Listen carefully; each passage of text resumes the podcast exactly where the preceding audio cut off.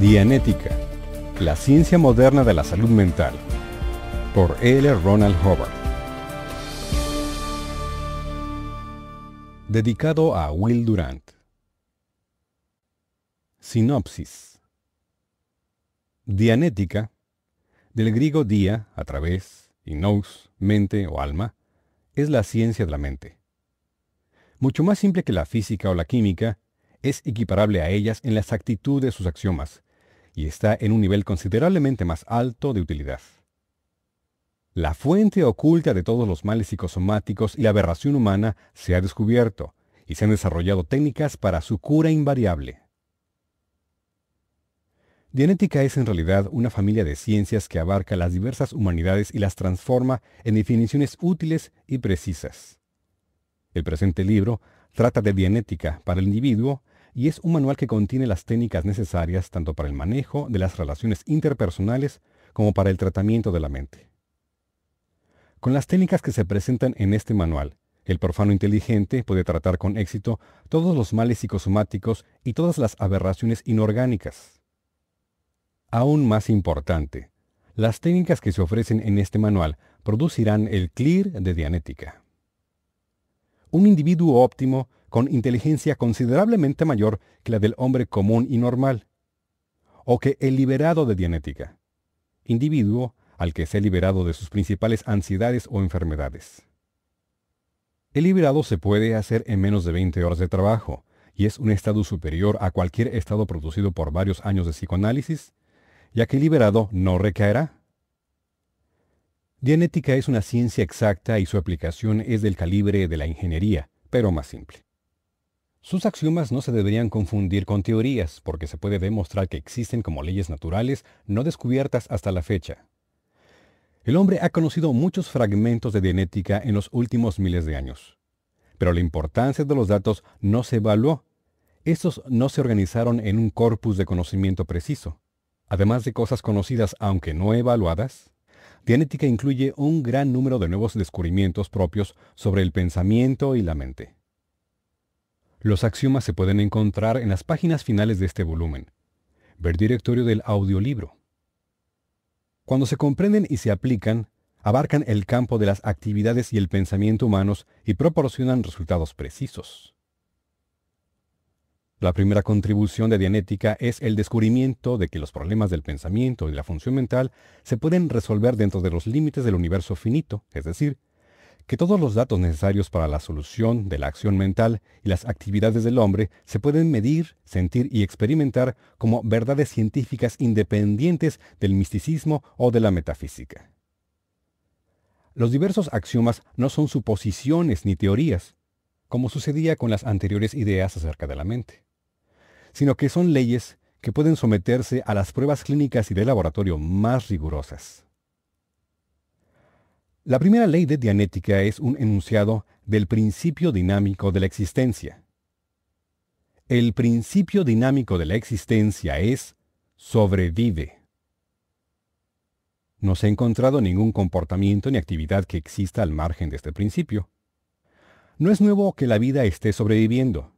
Es nuevo que la vida tenga como su total impulso dinámico únicamente la supervivencia.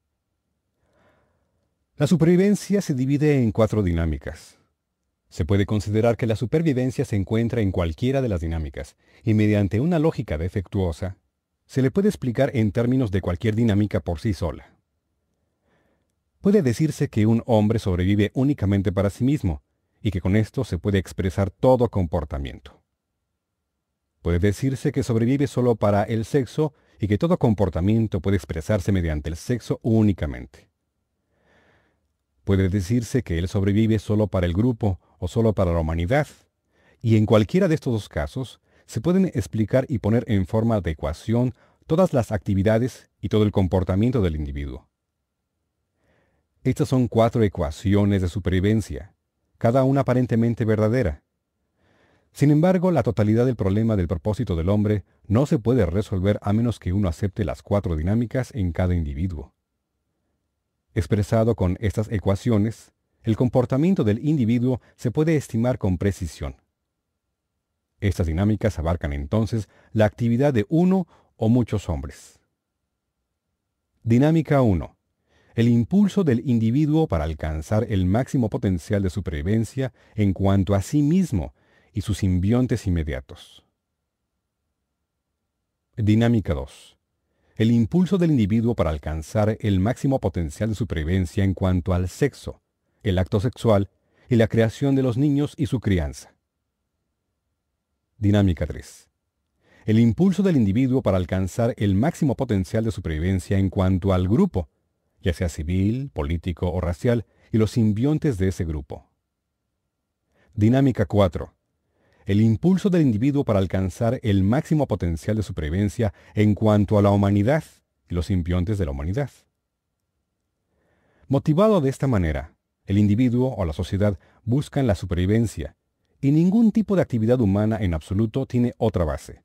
La experimentación, la investigación y muchas pruebas demostraron que el individuo no aberrado, el CLIR, estaba motivado en sus acciones y decisiones por todas las dinámicas anteriormente mencionadas y no por una sola. El CLIR, la meta de la terapia de Dianética, se puede crear partiendo de gente psicótica, neurótica, trastornada, criminal o normal si tienen sistemas nerviosos en buen estado orgánico. Él demuestra la naturaleza básica de la humanidad y se ha encontrado uniforme e invariablemente que esa naturaleza básica es buena. Eso es ahora un hecho científico establecido, no una opinión. El CLIR ha logrado un estado estable en un plano muy elevado. Es persistente y vigoroso y se entrega a la vida con entusiasmo y satisfacción. Está motivado por las cuatro dinámicas anteriormente mencionadas. Ha logrado el dominio y uso completo de aptitudes hasta ahora ocultas. La inhibición de una o más dinámicas en un individuo causa una condición aberrada, tiende al trastorno mental y a la enfermedad psicosomática, y hace que el individuo saque conclusiones irracionales y actúe todavía en un intento por sobrevivir de maneras destructivas. La técnica de dianética elimina, sin drogas, hipnotismo, cirugía, choque ni otros medios artificiales, los bloqueos de estas diversas dinámicas. La eliminación de estos bloqueos permite el flujo libre de las diversas dinámicas y, por supuesto, resulta en una mayor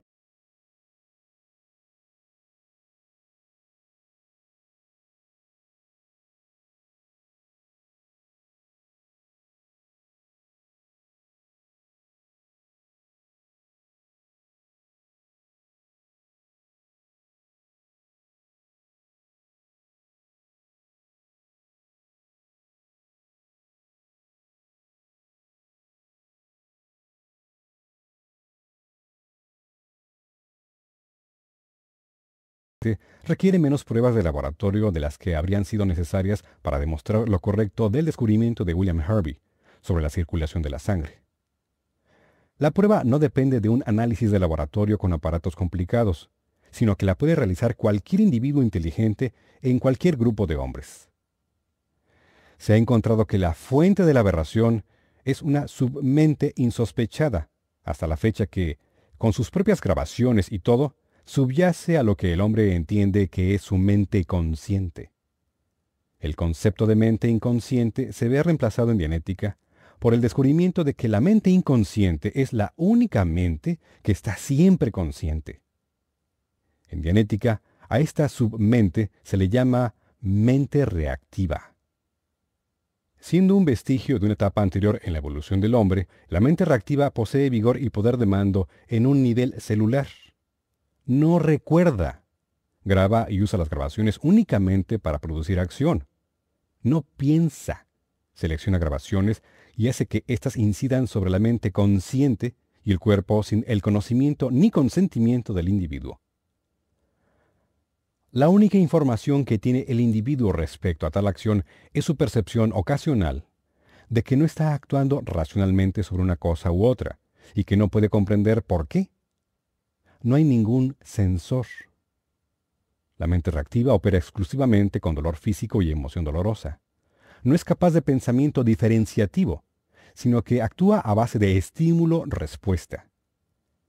Este es el principio según el que funciona la mente animal. No recibe sus grabaciones como memoria ni como experiencia, sino solo como fuerzas que reactivar. recibe sus grabaciones como engramas celulares, cuando la mente consciente está inconsciente. En un estado drogado, cuando está anestesiado como en una operación, cuando se queda inconsciente por lesión o enfermedad, el individuo tiene sin embargo su mente reactiva en pleno funcionamiento. Puede que él no sea consciente de lo que ha pasado, pero, como Genética ha descubierto y puede demostrar, todo lo que le pasó en el intervalo de inconsciencia se grabó total y completamente. Su mente consciente no está al tanto de esta información, ni tampoco la evalúa ni la razona. Puede, en cualquier momento del futuro, reactivarse por circunstancias similares observadas por el individuo despierto y consciente. Cuando cualquier grabación así, un engrama, se reactiva, tiene poder de mando. Desconecta la mente consciente en mayor o menor medida. Se hace cargo de los controles motores del cuerpo y ocasiona un comportamiento y acción que la mente consciente, el individuo mismo, nunca consentiría. Sin embargo, sus engramas lo manejan como una marioneta. Las fuerzas antagonistas del entorno exterior se introducen así dentro del propio individuo sin el conocimiento ni consentimiento del individuo. Y ahí crean un mundo interior de fuerza que se ejerce no solo contra el mundo exterior, sino contra el propio individuo. La aberración está causada por lo que se le ha hecho al individuo, no por lo hecho por el individuo. Durante mucho tiempo el hombre ha ayudado a la mente reactiva sin darse cuenta, suponiendo que una persona, cuando está inconsciente, por drogas, enfermedad, lesión o anestesia, no tenía capacidad alguna de grabación, esto permite que entren una enorme cantidad de datos en el banco reactivo, ya que nadie ha tenido cuidado de mantener silencio alrededor de una persona inconsciente. La invención del lenguaje y la entrada del lenguaje en el banco de engramas de la mente reactiva complica seriamente las reacciones mecánicas. Los engramas que contienen lenguaje inciden en la mente consciente como órdenes. Los engramas contienen entonces un valor de mando muy superior a cualquier cosa del mundo exterior. El pensamiento está dirigido y motivado por los engramas irracionales. Los procesos de pensamiento se ven trastornados no solo por estas órdenes engrámicas, sino también por el hecho de que la mente reactiva reduce, al volver a generar inconsciencia, la capacidad de pensar en sí. A causa de esto, pocas personas están en posesión de más del 10% de su conciencia potencial. Todo el dolor físico y la emoción dolorosa de una vida tanto si el individuo lo sabe como si no. Están contenidos, grabados, en el banco de engramas. Nada se olvida.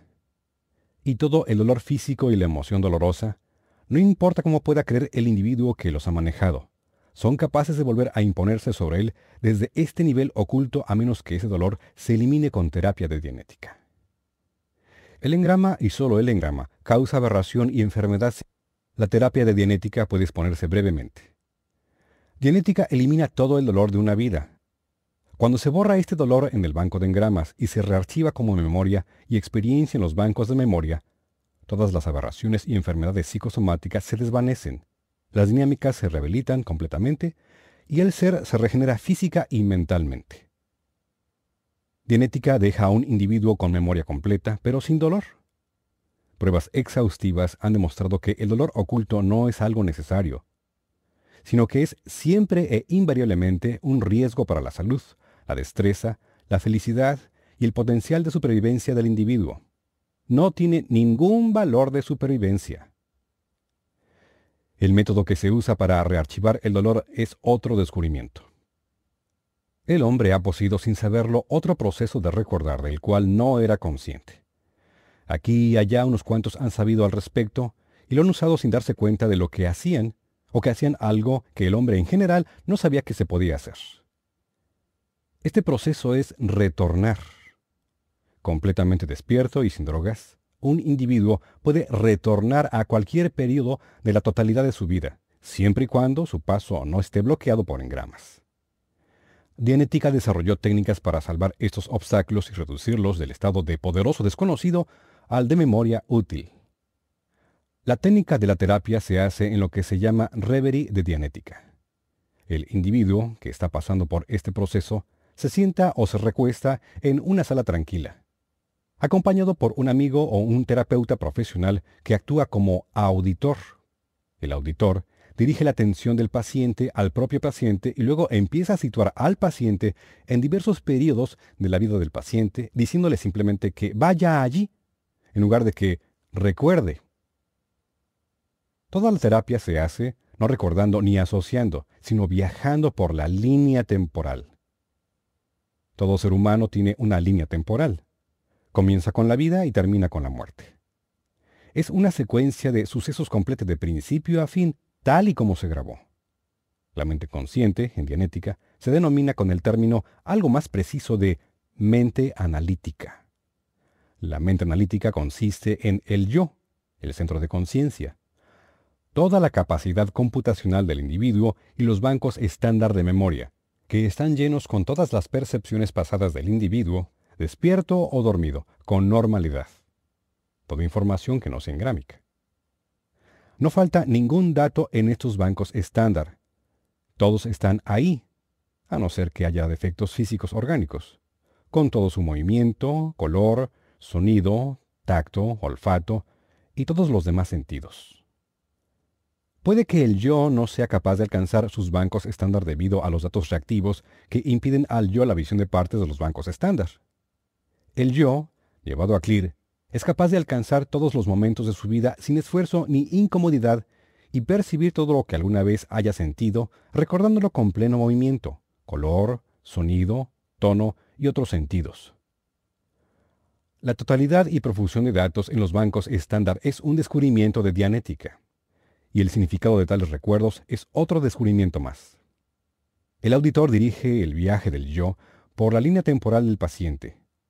El paciente sabe todo lo que está sucediendo, tiene pleno control de sí mismo y es capaz de volver al presente siempre que quiera. No se usa hipnotismo ni otros medios. Puede que el hombre no haya sabido que podía hacer esto, pero es simple. El auditor con métodos precisos, recupera datos de los momentos inconscientes más antiguos de la vida del paciente, comprendiendo que tal inconsciencia la causó la conmoción o el dolor, no la simple falta de conciencia. El paciente contacta así los engramas de nivel celular. Retornado a ellos y progresando a través de ellos gracias al auditor, el paciente reexperimenta estos momentos unas cuantas veces, punto en el que entonces se borran y se rearchivan automáticamente como memoria estándar. Tal y como el auditor y el paciente pueden descubrir, todo el incidente ya se ha desvanecido y no existe. Si buscaran cuidadosamente en los bancos estándar, lo encontrarían otra vez, pero rearchivado como antaño aberrativo, no permitir como tal dentro de la computadora. Las áreas recientes de inconsciencia son impenetrables hasta que se borran las antiguas. La cantidad de incomodidad experimentada por el paciente es escasa. Él se ve repelido principalmente por órdenes engrámicas que dictan la emoción y la reacción de diversas maneras. En un liberado, al caso no se le ha hecho avanzar hasta el punto de un recuerdo completo. En un clear, existe memoria completa durante la vida, con el beneficio adicional de que tiene recuerdo fotográfico en color, movimiento, sonido, etc así como una óptima capacidad de computar. Las enfermedades psicosomáticas del liberado se reducen, normalmente, a un nivel en que a partir de entonces no le vuelven a molestar. En un clear, la enfermedad psicosomática ha dejado de existir y no volverá, ya que su verdadera fuente se ha anulado permanentemente. El liberado de dianética es comparable a alguien considerado normal o superior en la actualidad, el clear de dianética es al individuo normal actual como éste es al gravemente demente. Dianética dilucida diversos problemas con sus muchos descubrimientos, sus axiomas, su organización y su técnica. En el progreso de su desarrollo, se le lanzaron muchos datos sorprendentes, porque cuando uno trata con leyes naturales y condiciones existentes medibles que producen resultados específicos e invariables, uno tiene que aceptar lo que hay en la naturaleza, no lo que es agradable o se desea. Cuando uno trata con hechos más que con teorías y contempla por primera vez los mecanismos de la acción humana, varias cosas lo confunden. De manera muy parecida a cómo las palpitaciones del corazón confundían a Harvey o las acciones de las levaduras confundían a Pasteur. La sangre no circulaba porque Harvey dijera que podía hacerlo, ni porque él dijera que lo hacía. Circulaba y había estado circulando durante eones. Harvey fue lo suficientemente inteligente y observador para descubrirlo, y fue muy parecido a lo que pasó con Pasteur y otros exploradores de lo hasta entonces desconocido o no confirmado. En Dianética, el hecho de que la mente analítica fuera inherentemente perfecta y permaneciera estructuralmente capaz de recuperar el pleno funcionamiento no fue el menos importante de los datos encontrados. Que el hombre era bueno, como lo estableció una investigación rigurosa, no fue una gran sorpresa pero que a un individuo desaberrado le repeliera vigorosamente el mal y sin embargo adquiriera una enorme fuerza era asombroso, ya que desde hacía mucho se suponía incorrectamente que la aberración era la raíz de la fuerza y la ambición según las autoridades desde los tiempos de Platón. Que el hombre tenía un mecanismo que grababa con una precisión diabólica cuando el hombre estaba de forma observable y según todos los tests razonables inconsciente, era digno de interés y sorprendente. Para el profano en la materia, la relación entre la vida prenatal y el funcionamiento mental no ha pasado completamente inadvertida, ya que durante incontables siglos la gente estuvo preocupada por la influencia prenatal. Para el psiquiatra, el psicólogo y el psicoanalista, la memoria prenatal era un hecho aceptado desde hacía mucho tiempo, puesto que se estaba de acuerdo en que las memorias de la matriz influenciaban la mente del adulto pero el aspecto prenatal de la mente llegó como una sorpresa total a Dianética, una observación indeseada y, a la sazón, inoportuna. A pesar de las creencias existentes, que no son hechos científicos, de que el feto tenía memoria, el psiquiatra y otros del gremio creían, también, que la memoria no podía existir en un ser humano hasta que se formara un revestimiento de mielina alrededor de los nervios. Esto resultó tan confuso para Dianética como lo era para la psiquiatría. Después de mucho trabajo durante algunos años, Dianética estableció con precisión la influencia exacta que tenía la vida prenatal sobre la mente que habría después. Habrá quienes, en su desinformación, dirán que Dianética acepta y cree en la memoria prenatal. Completamente aparte del hecho de que una ciencia exacta no cree, sino que establece y demuestra hechos, Dianética decididamente no cree en la memoria prenatal. Dianética tuvo que invadir la citología y la biología y llegar a muchas conclusiones mediante investigación. Tuvo que localizar y establecer tanto la mente reactiva como los bancos ocultos de engramas, nunca antes conocidos antes de que diera con problemas prenatales. Se había descubierto que la grabación del engrama se hacía probablemente en un nivel celular, que el banco de engramas estaba contenido en las células, se descubrió entonces que las células, reproduciéndose de una generación a la siguiente, dentro del organismo, aparentemente llevaban consigo sus propios bancos de memoria. Las células son el primer escalón de la estructura, los componentes fundamentales. Ellas construyeron la mente analítica, conducen, como un cochero, la mente reactiva.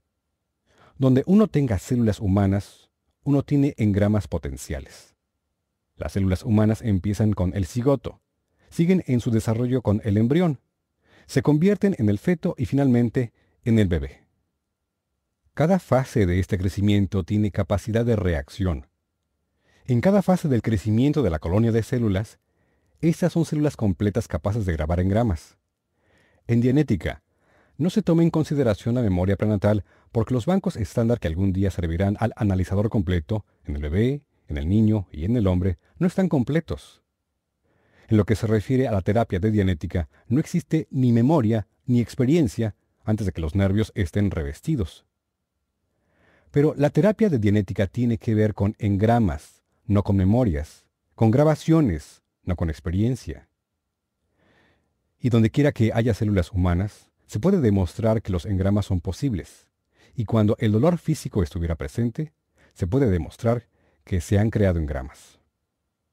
El engrama es una grabación como las ondas en el surco de un disco fonográfico. Es una grabación completa de todo lo que ocurrió durante el periodo de dolor. Dianética puede localizar, con sus técnicas, cualquier engrama que las células hayan escondido. Y en la terapia, el paciente descubrirá a menudo que está en la línea temporal celular prenatal. Ahí localizará engramas, y va ahí solo porque existen engramas ahí. El nacimiento es un engrama, y Dianética lo recupera como grabación, no como memoria. Mediante el retorno y la extensión celular de la línea temporal, el almacenamiento del dolor del cigoto se puede recuperar, y se recupera. No es memoria. Incidió en la mente analítica y obstruyó los bancos estándar donde se almacena la memoria. Esto es muy distinto de la memoria prenatal. Dianética recupera los engramas prenatales y ve que son responsables de mucha aberración y descubre que ningún paciente siente añoranza por la matriz, sino que los engramas dictan a veces un retorno a ella, como en algunas psicosis regresivas que tratan entonces de convertir el cuerpo de nuevo en un feto. Este asunto de la vida prenatal se trata aquí extensamente en esta sinopsis, para darle al lector una perspectiva sobre el tema. Estamos tratando aquí con una ciencia exacta, axiomas de precisión y nuevas técnicas de aplicación. Con estas cosas logramos dominar la aberración y los males psicosomáticos. Y con ellas damos un paso evolutivo en el desarrollo del hombre que lo coloca en otra etapa aún más elevada sobre sus primos lejanos del reino animal. ¿Cómo leer este libro? Dianética es una aventura. Es una exploración de la terra incógnita, la mente humana, esa vasta y hasta ahora desconocida región que se encuentra a un centímetro detrás de nuestras frentes. Los descubrimientos y desarrollos que hicieron posible la formulación de Dianética llevaron muchos años de investigación exacta y pruebas cuidadosas. Esto fue exploración, también fue consolidación. El camino está abierto. Las rutas están suficientemente trazadas en el mapa para que viajes con seguridad al interior de tu propia mente y recuperes ahí todo tu potencial inherente, que ahora sabemos que no es bajo, sino muy, muy alto. Según progreses en la terapia, es tuya la aventura de saber por qué hiciste lo que hiciste cuando lo hiciste. De saber qué causaba esos miedos tenebrosos y desconocidos, que llegaban como pesadillas cuando eras niño. De saber dónde se encuentran tus momentos de dolor y de placer. Hay mucho que un individuo no sabe sobre sí mismo, sobre sus padres, sobre sus propios motivos. Algunas de las cosas que encontrarás pueden asombrarte, porque los datos más importantes de tu vida puede que no sean memoria, sino engramas en las ocultas profundidades de tu mente, no claramente expresados, sino únicamente destructivos. Encontrarás muchas razones por las que no puedes ponerte bien y finalmente sabrás, cuando encuentres las frases dictatoriales de los engramas, lo divertidas que son esas razones, especialmente para ti. Dienética no es una aventura solemne. A pesar de que tiene que ver con el sufrimiento y la pérdida, siempre acaba en risa. Tan tontas, tan mal interpretadas fueron las cosas que causaron la aflicción. Tu primer viaje al interior de tu propia tierra incógnita será a través de las páginas de este libro. Según vayas leyendo, encontrarás que muchas cosas que Siempre supiste que eran así. Están expresadas aquí. Te alegrará saber que en muchos de tus conceptos sobre la existencia no mantenías opiniones, sino hechos científicos. Encontrarás también muchos datos que han sido conocidos desde hace mucho tiempo por todos. Y posiblemente considerarás que ni mucho menos son noticias nuevas y tenderás a subestimarlos. Ten por seguro que la subestimación de estos hechos es lo que impidió que fueran valiosos, no importa durante cuánto tiempo se conocieran, pues un hecho nunca es importante sin una evaluación adecuada de él y de su relación precisa con otros hechos. Está siguiendo aquí una vasta red de hechos que, al extenderse, puede verse que abarca todo el campo del hombre en todas sus obras. Afortunadamente, no tienes que preocuparte de seguir muy lejos por ninguna de estas líneas hasta que hayas terminado. Y entonces, estos horizontes se ampliarán lo suficiente para satisfacer a cualquiera. Dienética es un tema amplio, pero solo lo es porque el hombre en sí es un tema amplio. La ciencia de su pensamiento no puede sino abarcar todas sus acciones. Compartimentando y relacionando los datos cuidadosamente, se ha mantenido el campo lo suficientemente delimitado como para poder seguirlo con facilidad. Este manual te hablará sobre todo, sin ninguna mención específica, de ti mismo, tu familia y tus amigos, pues los encontrarás aquí y los reconocerás. Este libro no ha hecho ningún esfuerzo por emplear frases rimbombantes o grandilocuentes, polisílabos que hacen fruncir el ceño ni distanciamiento profesoral. Cuando uno está dando respuestas que son sencillas, no necesita hacer la comunicación más difícil de lo necesario para transmitir las ideas. Se ha empleado un lenguaje básico, gran parte de la nomenclatura es coloquial. No solo no se ha empleado lo pedante, sino que se ha ignorado. Este libro comunica a diversos niveles de la vida y profesiones. No se han respetado las nomenclaturas favoritas de ninguno, ya que usarlas obstaculizaría la comprensión de otros. Así que ten paciencia con nosotros, psiquiatra, cuando no se use tu estructura, porque aquí no tenemos necesidad de estructura. Y ten paciencia con nosotros, doctor, por llamar resfriado a un resfriado y no trastorno catarral del tracto respiratorio. Porque esto es esencialmente ingeniería, y estos ingenieros son capaces de decir cualquier cosa. Y a ti, erudito, ¿no te gustaría que se te abrumara con signos de sumatorios y con las ecuaciones de Lorentz Fitzgerald Einstein? Así que no abrumaremos al lector menos purista con los elementos científicamente imposibles de la gramática hegeliana, que insiste en que los absolutos existen de hecho. El plan del libro podría representarse como un cono que comienza con sencillez y desciende hacia una aplicación más amplia. Este libro sigue, más o menos, los pasos en sí del desarrollo de Dianética. Primero fue el principio dinámico de la existencia, luego su significado, luego la fuente de la aberración, y finalmente la aplicación de todo como terapia y las técnicas de la terapia. Nada de esto te resultará muy difícil. Fue quien le dio origen el que tuvo las dificultades. Deberías haber visto las primeras ecuaciones y postulados de Dianética. Según progresaba la investigación y evolucionaba el campo, Dianética empezó a simplificarse. Esta es una buena garantía de que uno está en un camino correcto de la ciencia. Solo lo que se conoce mal se complica cuanto más se trabaja en ello. Se sugiere que lo leas de un tirón. Para cuando llegues al final, deberías tener un dominio excelente del tema. El libro está dispuesto de esa forma. Cada hecho relacionado con la terapia de Dianética se expone de diversas maneras y se presenta una y otra vez. De este modo, se han recalcado los hechos importantes para llamar tu atención. Cuando hayas terminado el libro, puedes volver al principio, repasarlo y estudiar lo que creas necesario saber. Casi toda la filosofía básica y desde luego todas las derivaciones del tema principal de Dianética se excluyeron aquí, en parte porque este libro tenía que limitarse a menos de medio millón de palabras, y en parte porque pertenecen a otro texto donde se les hace plena justicia. No obstante, en este libro tienes el ámbito de la ciencia, además de la terapia en sí. Estás empezando una aventura. Trátala como una aventura. Y que nunca vuelvas a ser el mismo. Libro 1. La meta del hombre. Capítulo 1.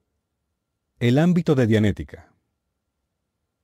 Una ciencia de la mente es una meta que ha absorbido a miles de generaciones del hombre. Ejércitos, dinastías y civilizaciones enteras han perecido por carecer de ella. Roma se convirtió en polvo por falta de ella. China nada en sangre por la necesidad de ella. Y abajo, en el arsenal, hay una bomba atómica con su esperanzado morro totalmente armado, ignorante de ella. Ninguna búsqueda se ha llevado a cabo más implacablemente ni ha sido más violenta. Ninguna tribu primitiva, sin importar lo ignorante que fuera, ha dejado de reconocer el problema como un problema, ni he dejado de presentar al menos un intento de formularlo. Hoy en día encontramos al aborigen australiano sustituyendo una ciencia de la mente por un cristal mágico curativo. El chamán de la Guayana británica trata de suplir la falta de verdaderas leyes mentales con su canto monótono y su cigarro consagrado. El rítmico tambor del hechicero Goldie sirve para aliviar la falta de sosiego en los pacientes, a falta de una técnica adecuada. Sin embargo, la Edad de Oro y de la Ilustración de Grecia no tenía más que superstición en su principal sanatorio para los males mentales, el templo a Esculapio. Lo máximo que los romanos podían hacer por la tranquilidad de ánimo de los enfermos era apelar a los penates, las divinidades domésticas, u ofrecer un sacrificio a Febris, diosa de las fiebres. Y siglos después, podría haberse encontrado a un rey inglés en las manos de exorcistas que intentaban curar sus delirios expulsando a los demonios fuera de él. Desde los tiempos más antiguos hasta la actualidad, en la tribu primitiva más tosca o en la civilización más esplendorosamente ornamentada, el hombre se ha encontrado en un sobrecogido estado de desamparo cuando se ha visto enfrentado a los fenómenos de extrañas enfermedades o aberraciones. Su desesperación en sus esfuerzos por tratar al individuo apenas ha variado en toda su historia, y, hasta que se rebasó la mitad de este siglo XX, los porcentajes de sus alivios en lo que respecta a desarreglos mentales individuales son equiparables a los éxitos de los chamanes al enfrentarse a los mismos problemas. Según un escritor moderno, el único avance de la psicoterapia ha sido un alojamiento limpio para el loco. En cuanto a la brutalidad en el tratamiento del demente, los métodos del chamán o de Bedlam han sido sobrepasados por las técnicas civilizadas de destruir tejidos nerviosos con la violencia del electrochoque y la cirugía. Tratamientos que los resultados obtenidos no justificaban y que no habrían sido tolerados en la sociedad primitiva más cruel, ya que reducen a la víctima a un mero estado de zombie, destruyendo la mayor parte de su personalidad y ambición, y dejándolo convertido en nada más que un animal manejable lejos de una denuncia de las prácticas del neurocirujano y del picahilos que clava y retuerce en las mentes enfermas, estas se mencionan solo para demostrar la profunda desesperación a la que el hombre puede llegar al enfrentarse con el problema, aparentemente irresoluble, de las mentes trastornadas. En la esfera más amplia de las sociedades y naciones, la falta de esta ciencia de la mente jamás fue más evidente, porque las ciencias físicas al avanzar irreflexivamente mucho más allá de la capacidad del hombre para comprender al hombre, le han dotado de armas terribles y absolutas que aguardan solo a otro estallido de la demencia social que es la guerra. Estos problemas no son leves, se encuentran obstaculizando el camino de cada hombre, lo esperan en compañía de su futuro. Mientras el hombre ha reconocido que su principal superioridad sobre el reino animal era una mente pensante, Mientras ha comprendido que su mente era su única arma, ha buscado y reflexionado y postulado en sus intentos por encontrar una solución. Como un rompecabezas desparramado por una mano descuidada, las ecuaciones que conducirían a una ciencia de la mente y, por encima de eso, a una ciencia superior del universo, se vieron revueltas una y otra vez. En ocasiones se unieron dos fragmentos, en ocasiones, como en el caso de la Edad de Oro de Grecia, se construyó una sección completa. El filósofo, el chamán, el hechicero, el matemático, cada uno de ellos miró las piezas. Algunos vieron que todas debían pertenecer a rompecabezas diferentes. Algunos pensaron que todas pertenecían al mismo rompecabezas. Algunos dijeron que, en realidad, ahí había seis rompecabezas. Algunos dijeron que dos. Y las guerras continuaron, y las sociedades se enfermaron o se dispersaron, y se escribieron tomos eruditos sobre hordas locos que no paraban de crecer. Con los métodos de Bacon, con las matemáticas de Newton, las ciencias físicas continuaron, consolidando y ampliando sus fronteras. Y como un batallón negligente, sin tener en cuenta cuántas tropas aliadas se exponían a la destrucción por el enemigo, los estudios de la mente se quedaron atrás. Pero, después de todo, en cualquier rompecabezas solo hay un cierto número de piezas. Antes y después de Francis Bacon, Herbert Spencer y muy pocos más. Muchas de las pequeñas secciones se habían unido, muchos hechos honestos se habían observado. Para aventurarse en las miles de variables que componían ese rompecabezas, uno solo tenía que distinguir lo correcto de lo incorrecto, lo verdadero de lo falso, y usar a toda la humanidad y a la naturaleza como su tubo de ensayo. ¿De qué debe estar compuesta una ciencia de la mente? 1. Una respuesta a la meta del pensamiento. 2. Una única fuente de todas las demencias, psicosis, neurosis, compulsiones, represiones y trastornos sociales. 3. Evidencia científica invariable respecto a la naturaleza básica de la mente humana y respecto a los datos básicos sobre su funcionamiento. 4. Técnicas, el arte de la aplicación mediante las cuales pudiera curarse invariablemente la fuente única descubierta, exceptuando, por supuesto, las demencias de cerebros o sistemas nerviosos con malformaciones, extirpaciones o daños patológicos y especialmente las psicosis iatrogénicas, aquellas causadas por los médicos y que suponen la destrucción del cerebro vivo en sí. 5. Métodos de prevención de los trastornos mentales. 6. La causa y curación de todos los males psicosomáticos, cuya cantidad, según algunos, es un 70% de las dolencias catalogadas del hombre.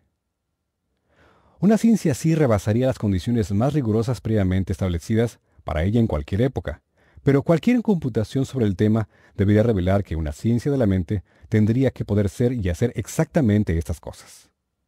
Una ciencia de la mente, si fuera verdaderamente digna de ese nombre, tendría que estar, en cuanto a precisión experimental, al nivel de la física y de la química. No podría haber casos especiales para sus leyes. No se podría utilizar la autoridad como recurso. La bomba atómica estalla tanto si Einstein le da permiso como si no. Las leyes propias de la naturaleza regulan el estallido de esa bomba. Los técnicos, aplicando las técnicas que se derivan de leyes naturales descubiertas, pueden hacer una o un millón de bombas atómicas todas iguales. Después de que el cuerpo de axiomas y técnica se organizaran y funcionaran como ciencia de la mente, al mismo nivel que las ciencias físicas, se encontraría que ésta tiene puntos de acuerdo acerca del pensamiento con casi todas las escuelas del pensamiento que hayan existido jamás. Esto es una vez más una virtud y no un defecto. A pesar de su sencillez, Dianética hace y es estas cosas. 1. Es una ciencia organizada del pensamiento, construida sobre axiomas precisos, enunciados de leyes naturales, del orden de los de las ciencias físicas.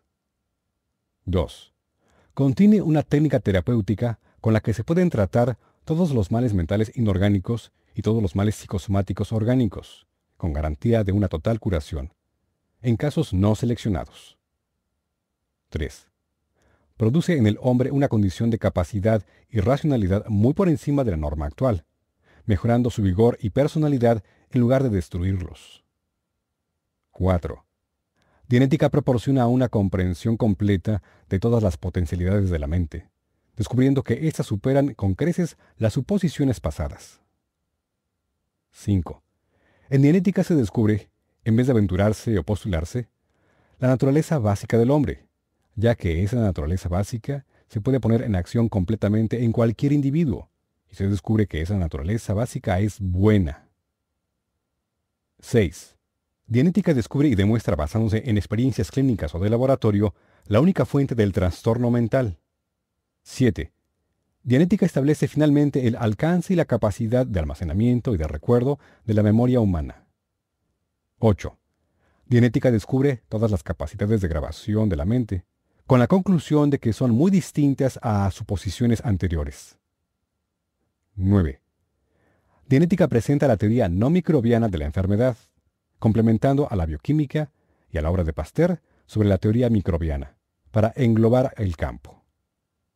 10. Con genética termina la necesidad, entre comillas, de destruir el cerebro mediante electrochoque o cirugía para producir docilidad en los pacientes mentales y ajustarlos. 11. En genética existe una explicación funcional de los efectos fisiológicos de las drogas y de las sustancias endocrinas, y se da respuesta a muchos problemas planteados por la endocrinología. 12. Dianética mejora los diversos estudios educacionales, sociológicos, políticos, militares y otros estudios humanos. 13. Dianética ayuda al campo de la citología, así como a otros campos de investigación. Esta es, pues, una descripción esquemática de cuál sería el ámbito de una ciencia de la mente y de cuál es el ámbito de Dianética. Capítulo 2. El clear. Dianéticamente hablando, al individuo óptimo se le llama clear. Esa palabra aparecerá mucho en este libro como sustantivo y llevará clear como verbo. Así que merece la pena dedicar tiempo aquí al principio a exponer con exactitud lo que se puede llamar un clear, la meta de la terapia de Dianética. Se puede someter a un clear a pruebas de todas y cada una de las psicosis, neurosis, compulsiones y represiones, todas ellas aberraciones, y se le puede examinar en busca de cualquiera de las enfermedades autogénicas, autogeneradas, a las que se denomina males psicosomáticos. Estas pruebas confirman que el CLIR carece completamente de tales males o aberraciones. Pruebas adicionales de su inteligencia indican que está muy por encima de lo que es normal en la actualidad. La observación de su actividad demuestra que se entrega a la existencia con vigor y satisfacción. Además, estos resultados pueden obtenerse comparativamente. A un individuo neurótico, que tiene además males psicosomáticos, se le puede someter a pruebas en busca de estas aberraciones y enfermedades, demostrándose que existen. Se le puede aplicar entonces la terapia de dianética con el fin de eliminar estas neurosis y enfermedades. Finalmente, se le puede examinar obteniéndose los resultados antedichos. Esto, dicho sea de paso, es un experimento que se ha realizado muchas veces con resultados invariables. Se puede demostrar en un laboratorio que todos los individuos que tengan sistemas nerviosos orgánicamente completos responden de esta manera al clearing de dianética. Es más, el clear posee atributos fundamentales e inherentes, pero no siempre disponibles en un estado de no clear, que no se habían sospechado en el hombre y que no están incluidos en pasadas exposiciones de sus aptitudes y comportamiento.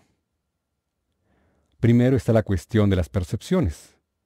Incluso las personas supuestamente normales no siempre ven a todo color, oyen con tonalidad completa, ni perciben óptimamente con sus órganos del olfato, gusto, tacto y sensación orgánica.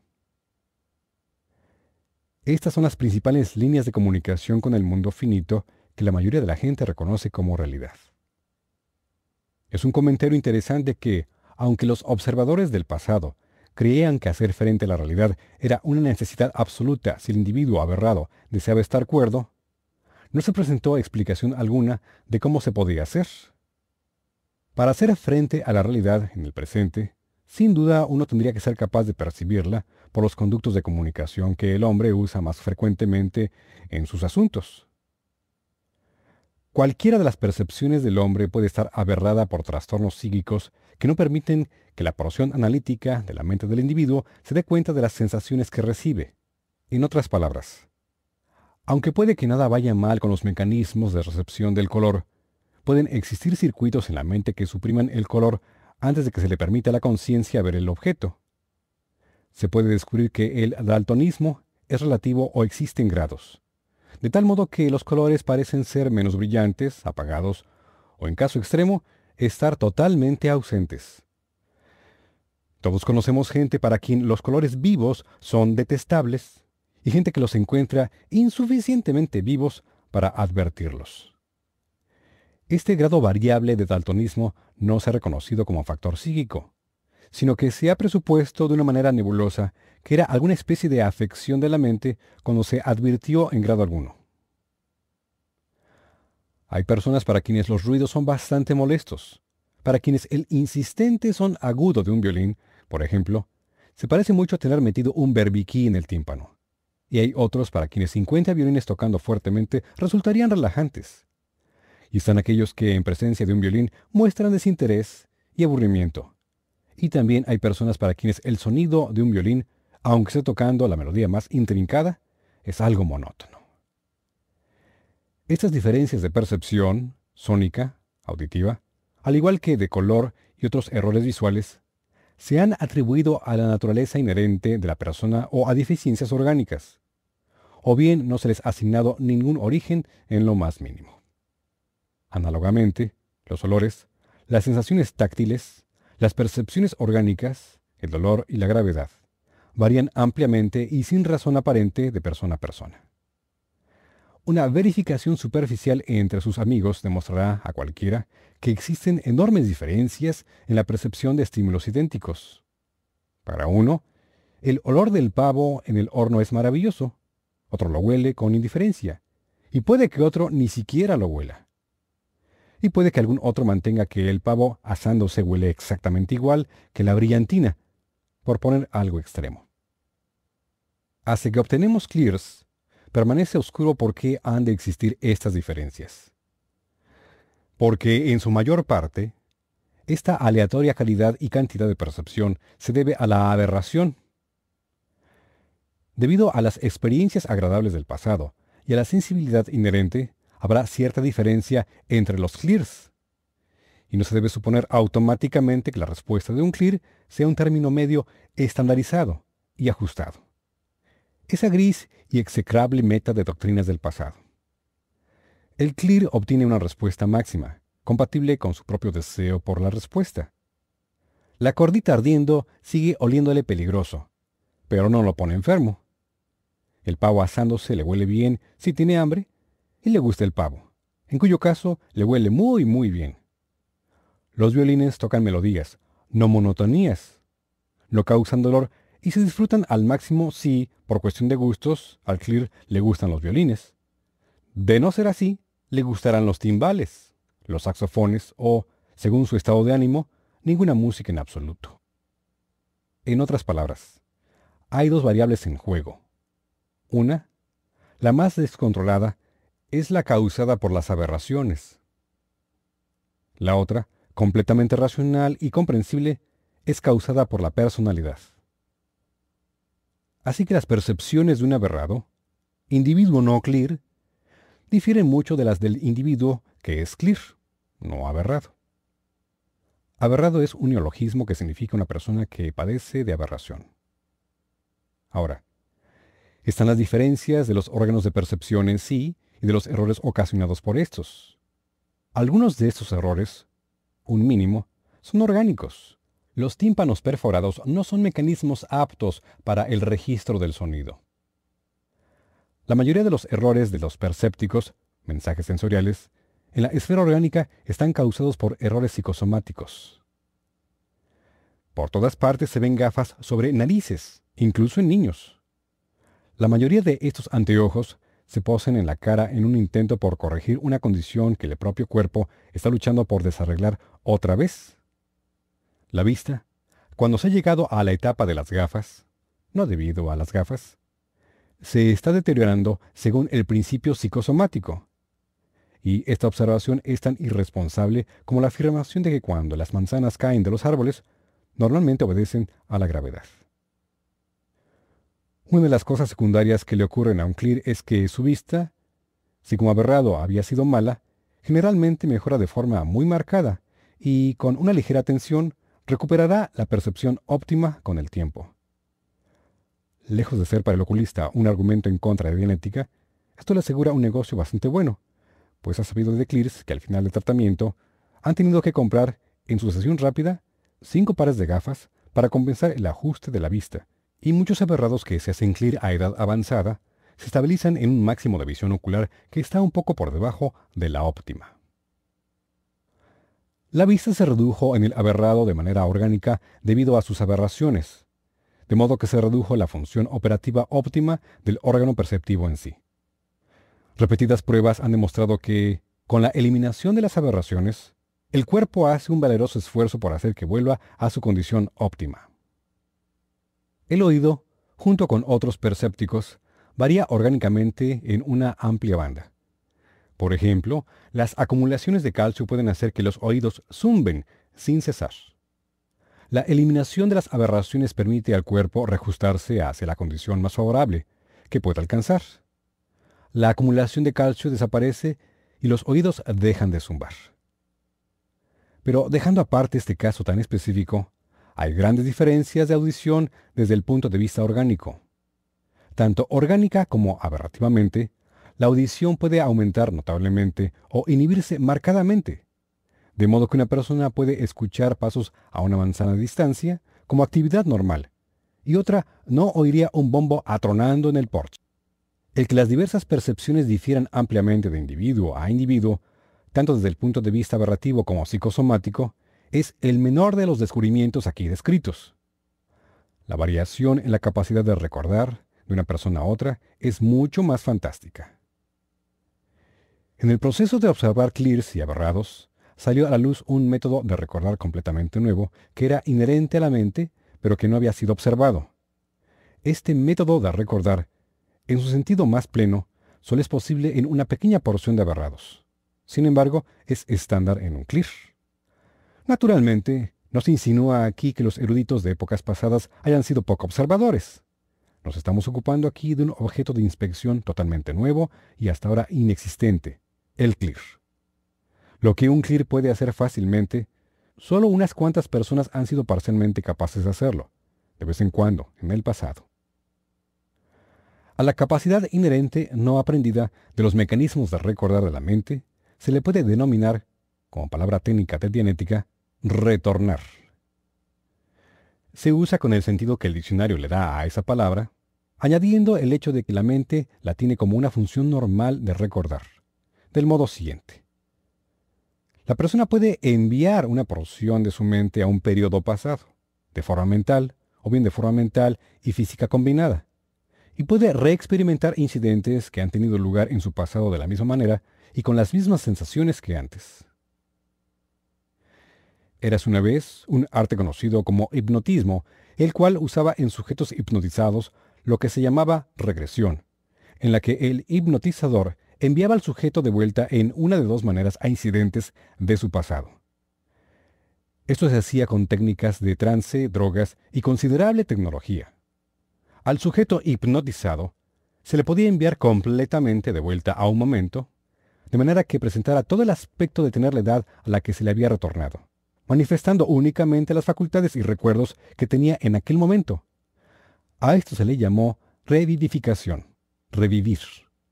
La regresión era una técnica mediante la cual parte del propio individuo permanecía en el presente y parte regresaba al pasado. Se suponía que estas aptitudes de la mente eran connaturales, solo en estado hipnótico, y solo se usaban dentro de la técnica hipnótica. Este arte es muy antiguo, remontándose varios miles de años, y existe hoy día en Asia como ha existido aparentemente desde el albor de los tiempos. Retorno sustituye aquí a regresión porque no es algo comparable y porque regresión, como palabra, tiene algunos significados peyorativos que interrumpirían su uso. Revivir sustituye en enética a revivificación porque en dianética se pueden encontrar explicados los principios del hipnotismo y el hipnotismo no se usa en la terapia de dianética, como se explicará más adelante. La mente, entonces, tiene otra capacidad de recordar. Parte de la mente puede retornar, aun cuando una persona esté totalmente despierta, y reexperimentar incidentes pasados completamente. Si quieres comprobar esto, inténtalo con varias personas hasta que descubras a una que lo haga fácilmente. Completamente despierto, él puede retornar a momentos de su pasado hasta que no se le pida que lo haga, probablemente no sepa que tiene esa capacidad. Si la tenía, probablemente pensaba que todo el mundo podía hacerlo.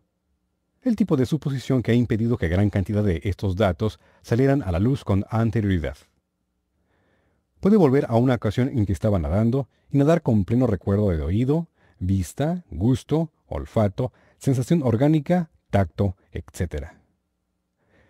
En una ocasión, un doctor caballero pasó varias horas demostrando a una concurrencia que el recuerdo de un olor como sensación, por ejemplo, era totalmente imposible, ya que la neurología había demostrado que los nervios olfatorios no estaban conectados con el tálamo. Dos personas de la concurrencia descubrieron esta capacidad de retornar, y a pesar de esta evidencia, el doctor caballero continuó argumentando que el recuerdo olfatorio era imposible. Una prueba entre la concurrencia sobre esta facultad, que es independiente del retorno, puso de manifiesto el hecho de que la mitad de los presentes recordaban un olor oliéndolo otra vez. Retornar es la representación total del recuerdo de imágenes. La memoria completa es capaz de hacer que las áreas orgánicas sientan otra vez los estímulos de un incidente pasado. El recuerdo parcial es común. No lo suficientemente común como para ser normal, pero desde luego, lo suficientemente común como para haber merecido un estudio considerable, porque es, una vez más, una amplia variable. La percepción del presente sería un método para hacer frente a la realidad. Pero si uno no puede hacer frente a la realidad del pasado, entonces, en cierta medida, no está haciendo frente a una porción de la realidad.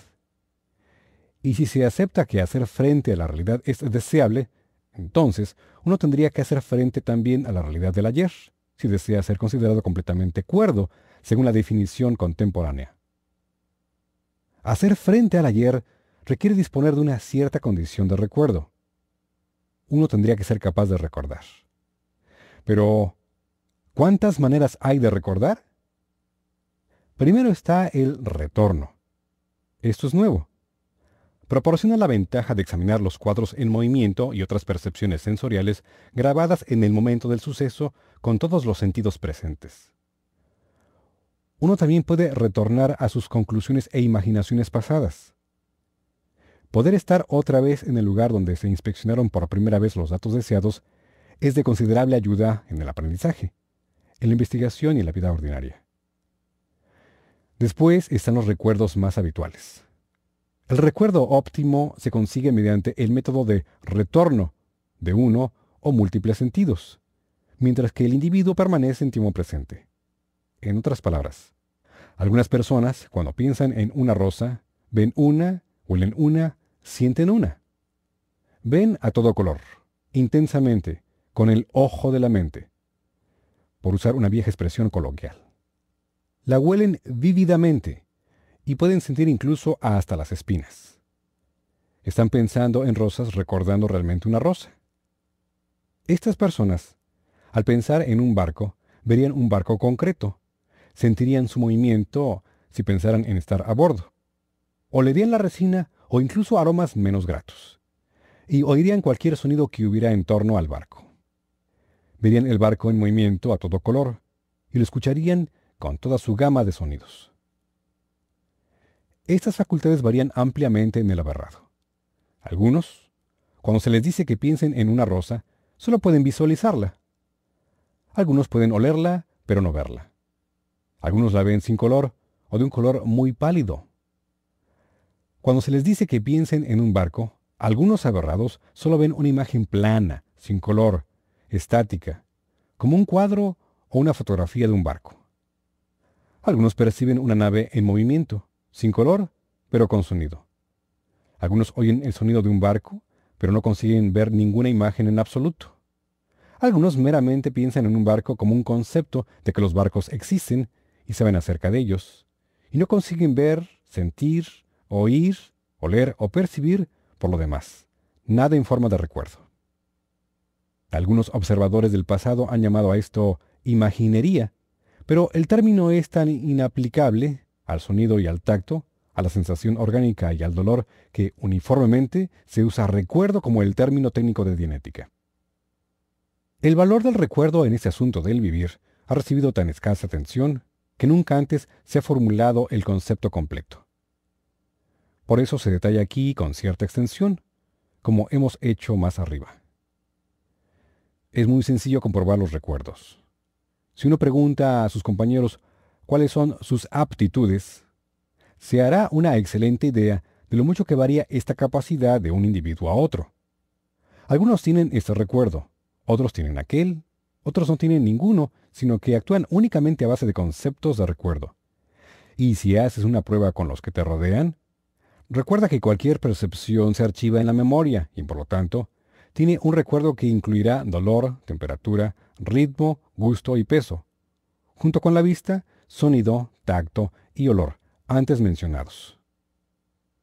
Los nombres de dianética para esos recuerdos son visión, vista, sónico, sonido, táctil, tacto, olfatorio, olor, rítmico, sinestésico, peso y movimiento, somático, dolor, térmico, temperatura, y orgánico, sensaciones internas y, por nueva definición, luego hay otro grupo de actividades mentales que se pueden resumir en los apartados de imaginación e imaginación creativa. Aquí hay, una vez más, material abundante para hacer pruebas.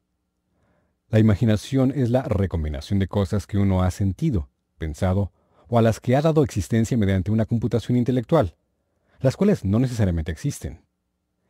Este es el método de la mente para contemplar metas deseables o predecir futuros. La imaginación es sumamente valiosa como parte de las soluciones esenciales en cualquier problema mental y en la existencia diaria. El hecho de que sea recombinación no le priva en ningún sentido de su vasta y maravillosa complejidad. Un clear usa la imaginación en su totalidad. Hay una impresión de la imaginación para la vista, el olfato, el gusto, el sonido, en resumen, para cada una de las percepciones posibles. Estas son impresiones fabricadas según modelos que hay en los bancos de memoria, combinados por medio de ideas y construcción conceptuales. Nuevas estructuras físicas, el mañana en términos de hoy, el próximo año en términos del año pasado, el placer a obtener, acciones que llevar a cabo, accidentes que evitar, todas estas son funciones de la imaginación. El clear posee plena imaginación de color visión, tonosónica, táctil, olfatoria, rítmica, sinestésica, térmica y orgánica cualitativamente.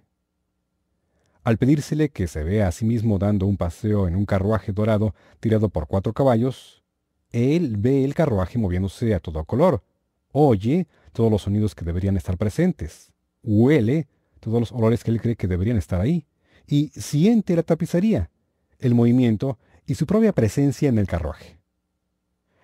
Además de la imaginación normal, está la imaginación creativa. Esta es una capacidad muy amplia e ilimitada, bastante variable de un individuo a otro, que algunos poseen en enorme cantidad. Se incluye aquí no como una parte de la actividad de la mente tratada como parte usual de Dianética, sino para aislarla como una entidad existente. En un clear que posea imaginación creativa, aunque estuviera inhibida, al estar aberrado, esta está presente y es demostrable. Es inherente. Se puede aberrar solo mediante la prohibición de su práctica general. Es decir, aberrando la persistencia en su aplicación o enquistando la mente entera. Pero la imaginación creativa, esa posesión gracias a la cual se hacen obras de arte, se construyen estados y el hombre se enriquece, se puede contemplar como una función especial, de funcionamiento independiente, y cuya existencia no depende en modo alguno de una condición aberrada en el individuo, ya que el examen de su actividad en un clear que la posee y del uso que él hace de ella demuestra suficientemente su carácter inherente. Rara vez se encuentra ausente en algún individuo. Finalmente, está la última, pero más importante actividad de la mente. Se debe considerar al hombre como un ser sensitivo y consciente. Su sensibilidad y conciencia depende de su capacidad para resolver problemas percibiendo o creando y comprendiendo situaciones. Esta racionalidad es la función primaria y de nivel superior de esa parte de la mente que hace de él un hombre, no simplemente otro animal. Recordando, percibiendo, imaginando, él tiene la notable capacidad de llegar a conclusiones y usar conclusiones a las que se ha llegado para llegar a conclusiones adicionales. Este es el hombre racional. La racionalidad como algo divorciado de la aberración, solo se puede estudiar en una persona clear. Las aberraciones del aberrado le dan la apariencia de irracionalidad, aunque a tal irracionalidad se le pueden dar nombres más suaves como excentricidad o error humano, o incluso idiosincrasia personal. Es, no obstante, irracionalidad. La personalidad no depende de lo irracionalmente que pueda actuar un hombre. No es un rasgo de la personalidad, por ejemplo, conducir borracho y matar a un niño en un cruce, o incluso exponerse a matar a un niño al conducir borracho. La irracionalidad es simplemente eso, la incapacidad de obtener respuestas correctas a partir de los datos. Ahora bien, es curioso que, aunque todo el mundo sabe, y qué terrible cantidad de información equivocada deja circular esa afirmación, que errar es humano, la parte consciente de la mente que computa las respuestas a los problemas y que hace hombre al hombre es absolutamente incapaz de errar. Este fue un descubrimiento sorprendente cuando se hizo, pero no tenía por qué serlo. Podía haberse deducido algún tiempo antes, pues es bastante sencillo y fácil de comprender. La verdadera capacidad de computar del hombre nunca se equivoca, ni siquiera en una persona muy seriamente aberrada. Observando la actividad de tal persona aberrada, uno podría suponer irreflexivamente que las computaciones de esa persona estaban equivocadas. Pero eso sería un error del observador. Cualquier persona, aberrada o clear, computa perfectamente según los datos almacenados y percibidos. Toma cualquier máquina calculadora corriente. Y la mente es un instrumento excepcionalmente magnífico, muy, muy superior a cualquier máquina que ella invente en épocas venideras. Y plantéale un problema para que lo resuelva. Multiplica 7 por 1. Responderá correctamente 7. Ahora multiplica 6 por 1, pero continúa apretando el 7. 6 por 1 es 6, pero la respuesta que obtendrás es 42. Continúa apretando el 7 y plantéale otros problemas a la máquina. Están mal, no como problemas, sino como respuestas. Ahora, fija el 7 de manera que permanezca apretado sin importar qué teclas se pulsen, e intenta regalar la máquina. Nadie la querrá porque obviamente la máquina está loca. Dice que 10 por 10 son 700. Pero ¿Está realmente mal la parte de la máquina que hace los cálculos o simplemente se le están proporcionando datos erróneos? De la misma manera, la mente humana, a la que se le exige resolver problemas de tal magnitud y con tantas variables como para confundir a cualquier mera máquina calculadora mil veces por hora, es víctima de datos incorrectos. Entran datos incorrectos en la máquina. La máquina da respuestas equivocadas. Entran datos incorrectos en los bancos de memoria humanos la persona reacciona de una manera anormal. Esencialmente, entonces, el problema de resolver la aberración es el problema de encontrar un 7 atorado. Pero de eso hablaremos mucho, mucho más más adelante. Por ahora, hemos alcanzado nuestros fines inmediatos. Estas son las diversas aptitudes y actividades de la mente humana en su constante tarea de resolver y solucionar una multitud de problemas percibe, recuerda o retorna, imagina, concibe y entonces resuelve. Sirviéndose de sus prolongaciones, los percépticos, los bancos de memoria y las imaginaciones, la mente produce respuestas que son invariablemente exactas, modificadas solo por la observación, la educación y el punto de vista. Y los propósitos básicos de esa mente y la naturaleza básica del hombre, según se puede descubrir en el CLEAR, son constructivos y buenos, uniformemente constructivos y uniformemente buenos, viéndose modificadas las soluciones únicamente por la observación, la educación y el punto de vista. El hombre es bueno. Quítale sus aberraciones básicas, y con ellas se va la maldad a la que el escolástico y el moralista le tenían tanto cariño. La única parte que se puede separar de él es la parte maligna, y cuando se separa, su personalidad y su vigor se intensifican, y él se alegra de ver cómo desaparece la parte maligna porque era dolor físico. Más adelante hay experimentos y pruebas para estas cosas, y se pueden medir con la precisión con la que el físico está tan encariñado. El clear, pues, es una persona ajustada, impulsada a la actividad por sus represiones ahora totalmente enquistadas. Es una persona sin represiones, que actúa con autodeterminismo, y sus aptitudes para percibir, recordar, retornar, imaginar, crear y computar están esbozadas como hemos visto. El CLIR es la meta de la terapia de Dianética, una meta que con algo de paciencia y un poco de estudio y trabajo se puede alcanzar.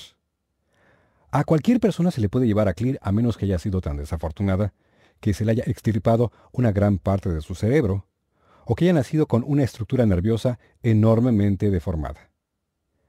Hemos visto aquí la meta de Dianética. Inspeccionemos ahora la meta del hombre.